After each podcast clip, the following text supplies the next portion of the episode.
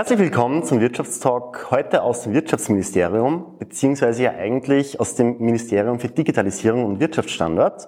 Und über genau diese zwei Themen möchte ich heute mit dem Gast reden. Ich freue mich sehr, Sie begrüßen zu dürfen.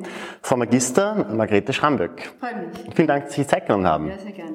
Frau Schamböck, Sie haben ja vor kurzem den Award, also die Auszeichnung für das beste E-Governing-Land im Dachraum, also im deutschsprachigen Raum entgegengenommen. Äh, wie sieht der Österreich allgemein beim E-Governing aus aufgestellt auf in Bezug auf ganz Europa?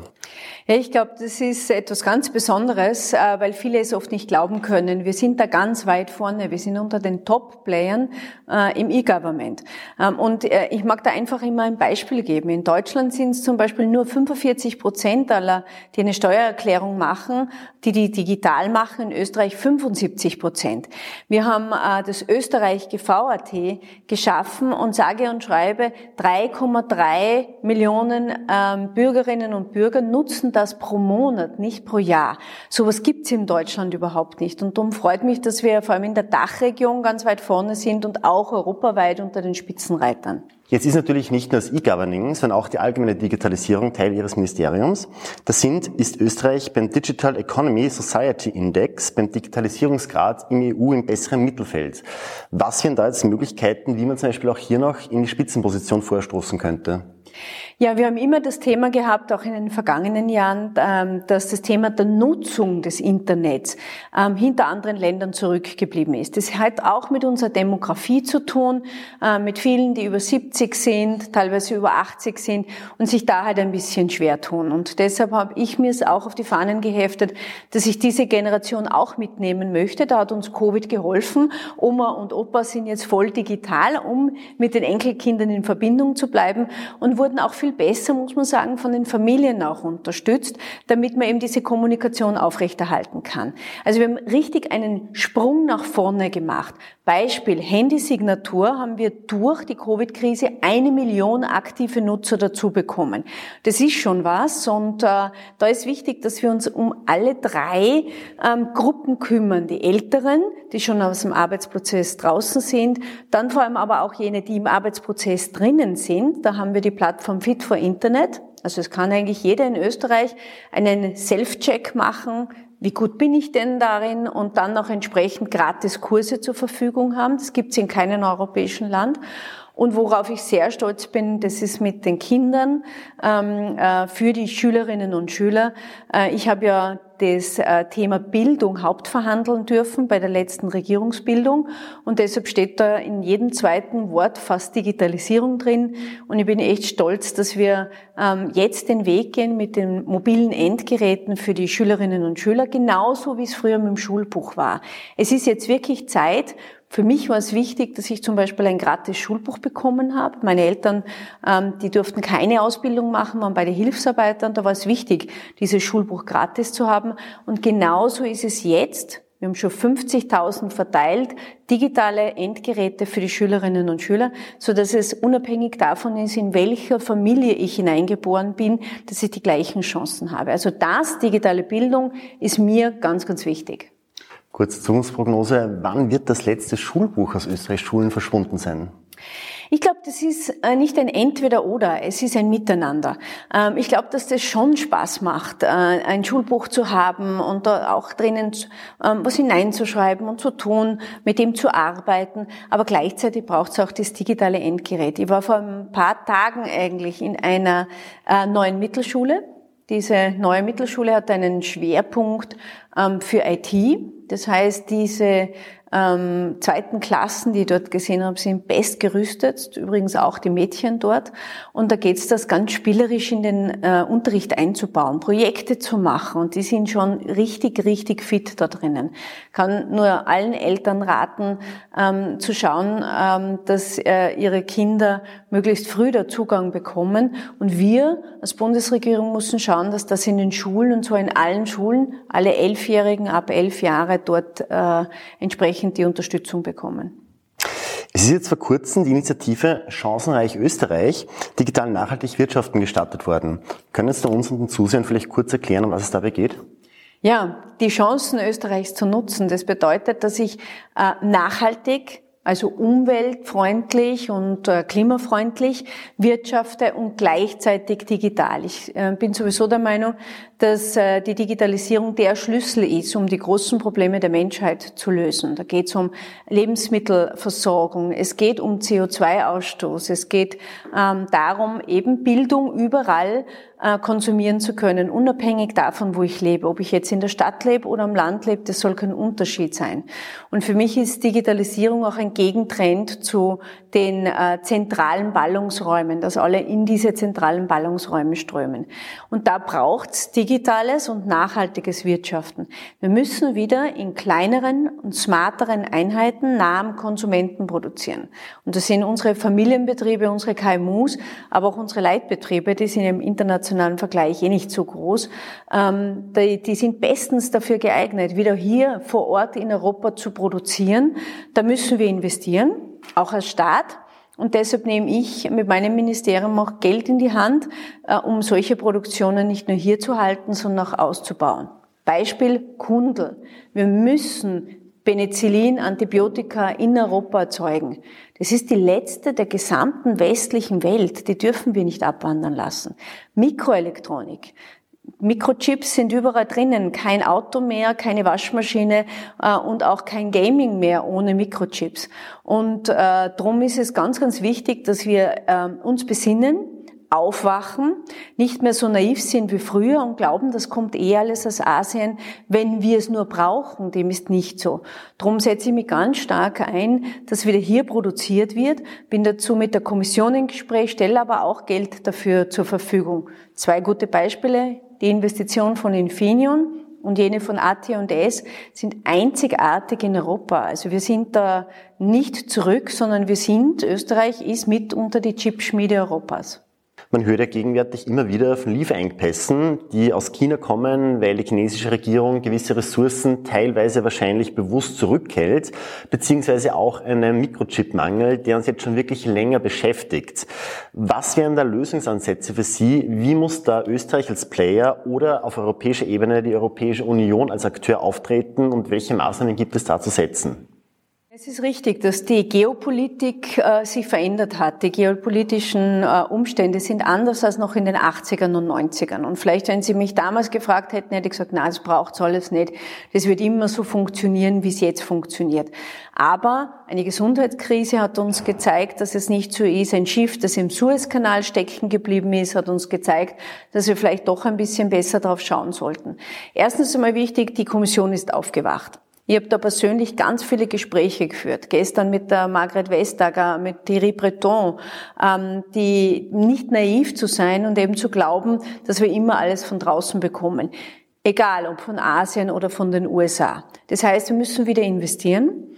Und jetzt schauen wir mal, was wir gut gemacht haben in Europa. Wir haben, und das ist sehr gut, auf Forschung und Entwicklung gesetzt. Das sollen wir auch weiter tun. Aber was wir dazu packen müssen, ist ganz, ganz klar die Produktionen in Europa. Denn wenn ich nicht mehr produziere, dann passiert genau das, was meiner Industrie passiert ist. Ich habe ja in der IT- und Telekomindustrie gearbeitet, 22 Jahre, und die, sind, die Produktionen sind abgewandert und mit ihnen das Intellectual Property hinterher und die Forschung hinterher. Das heißt, wir dürfen uns nicht mehr zulassen, dass wir nur auf Forschung und Entwicklung setzen. Drum hohe Investitionen in der Ausbau von Produktion von Mikroelektronik, hohe Investitionen in den Ausbau von Pharmaprodukten und Medizinprodukten. Krise hat uns gezeigt, Antibiotika, sonstige medizinische Schutzausrüstung. Ähm, drittens Green Materials, Energie, also unabhängige Versorgung, Wasserstoff. Ähm, das ist das Öl der Zukunft. Wir müssen da jetzt investieren. Da braucht's Geld. Da ist viel da im Recovery Fund und das müssen wir jetzt dorthin leiten, dass wir genau dort investieren. Gegenwärtig geht man ja von einem Wirtschaftswachstum von 4,5 Prozent für das Jahr 2021 aus. Das ist, für alle, die sich jetzt nicht mit Volkswirtschaft ständig beschäftigen, für eine entwickelte Industrienation wie Österreich eigentlich ein sehr, sehr hoher Wert. Also nur als Vergleich, 2010 bis 2015 lag das bei circa immer ein bis zwei Prozent. Jetzt muss man natürlich äh, die Schäden der Covid-Pandemie von 2020 ausbügeln, aber ist das jetzt wirklich der einzige Grund, warum man so ein hohes Wirtschaftswachstum hat? Oder gibt es da andere Indikatoren und Effekte, die da auch mit reinfließen? Und was genau könnten wir machen, damit wir diesen Schwung jetzt ins Jahr 2022 mitnehmen? Ich kann mich genau erinnern, wie alle kritisiert haben, Österreich fällt so stark zurück in der Covid-Krise und hat den größten Rückgang. Ja, wir haben so einen hohen Anteil am Tourismus gehabt, aber ich war immer fest davon überzeugt, wir werden wieder ähm, wachsen. So steil, also es ist ja wirklich so eine V-Form, ähm, das haben wahrscheinlich wenige erwartet, ähm, aber jetzt sind wir die Nummer eins in Europa. Wir sind im dritten Quartal jetzt, jetzt gerade am stärksten gewachsen in Europa. Und äh, was zu tun ist, ist ganz klar. Wir haben rechtzeitig äh, äh, Incentives gesetzt, wir haben rechtzeitig Anreize geschaffen. Nicht nur geholfen durch Kurzarbeit, sondern mitten in der Krise im September bin ich gekommen und gesagt, es braucht diese Investitionsprämie. Und da haben wir viele angeschaut, warum ausgerechnet jetzt? weil wir damit Zeit gewonnen haben. Wir sind einfach viel früher dran als andere und wir haben Gelder von anderen Ländern abgesaugt. Das sagen wir viele Unternehmen, die so in internationalen Verbänden arbeiten, die sagen, in Österreich wurde investiert, aber in Deutschland oder in Italien oder Frankreich nicht oder später. Mit den steigenden Preisen ist sogar jetzt etwas ganz Besonderes passiert. Wir haben ja gesagt, dass im Mai die erste Maßnahme gesetzt werden musste.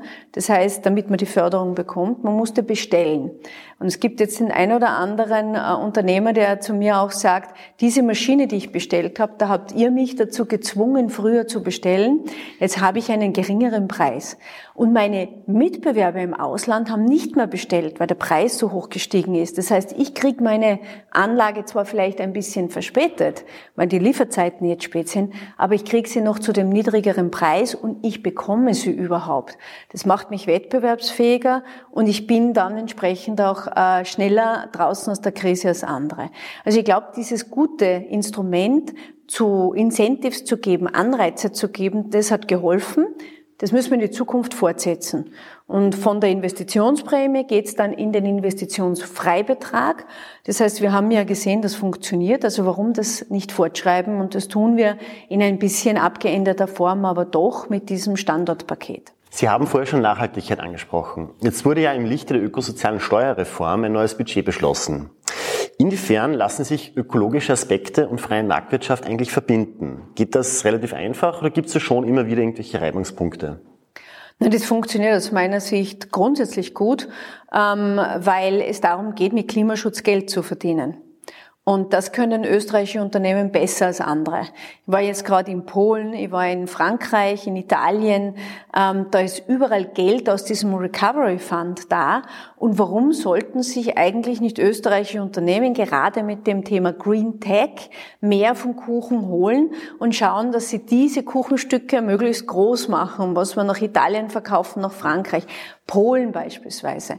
Da ist ganz viel in Kohle äh, noch, die äh, ähm, arbeiten sehr umweltschädlich. Die brauchen unser Know-how in der Beratung, aber auch unsere Produkte. Und äh, da können äh, österreichische Unternehmen punkten. Oder gehen wir ein bisschen weiter, schauen wir ähm, zur Expo nach Abu Dhabi, die wir ja ähm, groß mitfinanzieren und unterstützen finanziell auch. Ähm, da sind Unternehmen, österreichische, die aus Luft in der Lage sind, Wasser zu erzeugen. Und da haben wir ganz viele innovative Unternehmen und ich sage immer, warum nicht mit Klimaschutz Geld verdienen? Ich stehe da voll dahinter. Ich selber habe ja eine Lehre mit Matura gemacht, habe dann eben quasi als erstes eine Ausbildung gemacht, dann Matura nachgeholt, bin dann studieren gegangen. Wie sieht das allgemein jetzt das Engagement für Fachkräfte der Zukunft aus? Wie genau wird mit der Lehre umgegangen? Ja, das freut mich total, weil Ihr Werdegang ist genau das, der, der zeigt, wie es gehen kann und wie es gehen soll.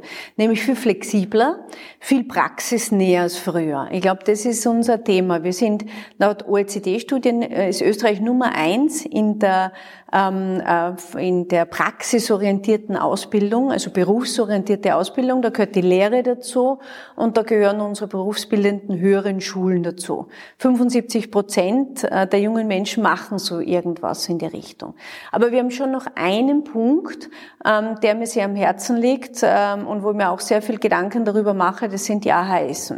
Also wer eine Matura in einer AHS gemacht hat, den kann ich nur empfehlen, nach der Matura eine Lehre zu machen. Das ist neu, es heißt duale Akademie, zwei Jahre, verkürzte Lehrzeit, Auslandsaufenthalt, Zukunftsarbeit und es ist gleich viel, ist gleich eingereiht wie eine HTL-Matura. Ich würde heute, wenn ich wieder entscheiden würde, nicht sofort auf eine Uni gehen. Ich würde äh, äh, wahrscheinlich eine Coding-Lehre machen, die es ja heute gibt. Damals gab es es noch nicht. Ich würde E-Commerce äh, lernen oder andere Themen. Äh, es gibt ganz viele interessante IT- und auch Umweltlehrberufe. Es gibt Kreislaufwirtschaft, das eigene Lehrberuf, den man machen kann.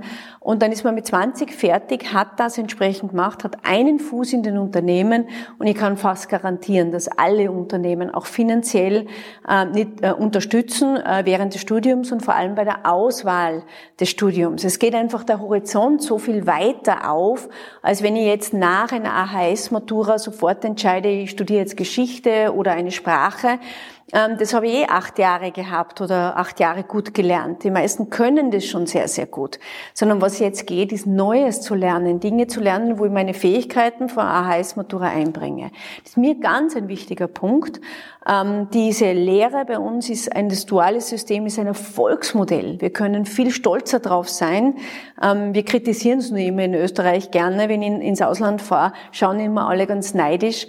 Ähm, aber es braucht mehr Flexibilität. Lehrer mit Matura, so wie Sie es gemacht haben, ähm, und für die, die heute eine Matura gemacht haben, vor allem eine AHS, eine Lehre danach, Lehre für Erwachsene. Warum soll ich nicht mit 30 oder mit 35, sogar mit 40, wenn ich Wiedereinsteigerin bin, einen, den Weg suchen, dass ich eine Lehre mache?